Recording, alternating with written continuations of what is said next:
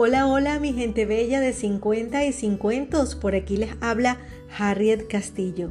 ¿Y de qué vamos a hablar hoy? Hoy les voy a hablar de la paz. Y yo tengo una máxima que dice, mi paz no se negocia. Nada ni nadie perturba mi paz.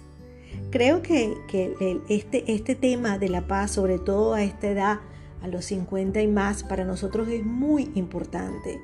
Es muy importante porque eh, nos damos cuenta que no debemos permitir que circunstancias o personas eh, afecten nuestra tranquilidad.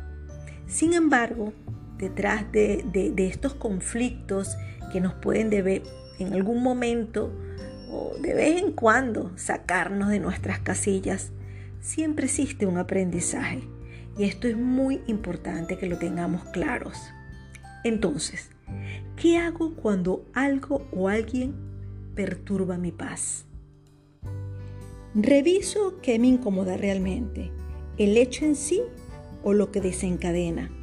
Esto es muy importante definirlo para poder aprender de la experiencia, porque toda experiencia nos deja un aprendizaje, así esta experiencia sea aparentemente negativa.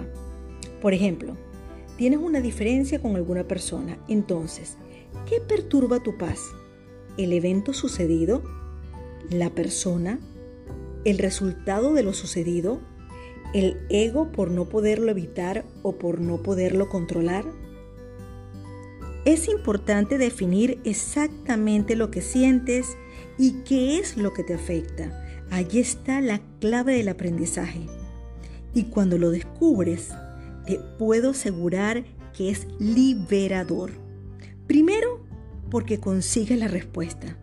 Segundo, porque deja de afectarte. Tercero, porque aprendes. Y cuarto, porque cuando lo sanas, esto no se repite.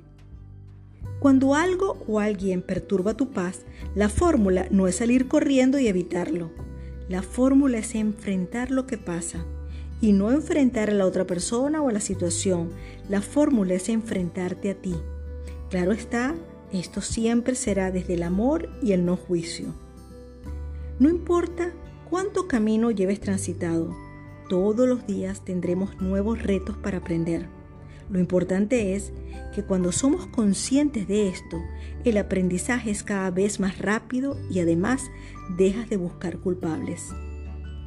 Aprendes cuando al revisar lo que pasó no te pones en plan de víctima, sino en plan de alumno.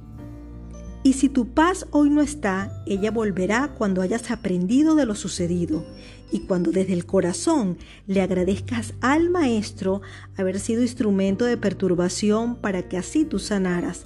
Y cuando hablo de Maestro, hablo de persona, de cosa o de circunstancia.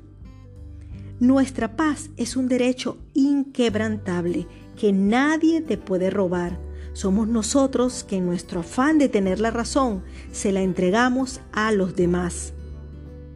Recuerda siempre mi máxima, que hoy te la regalo. Mi paz no se negocia.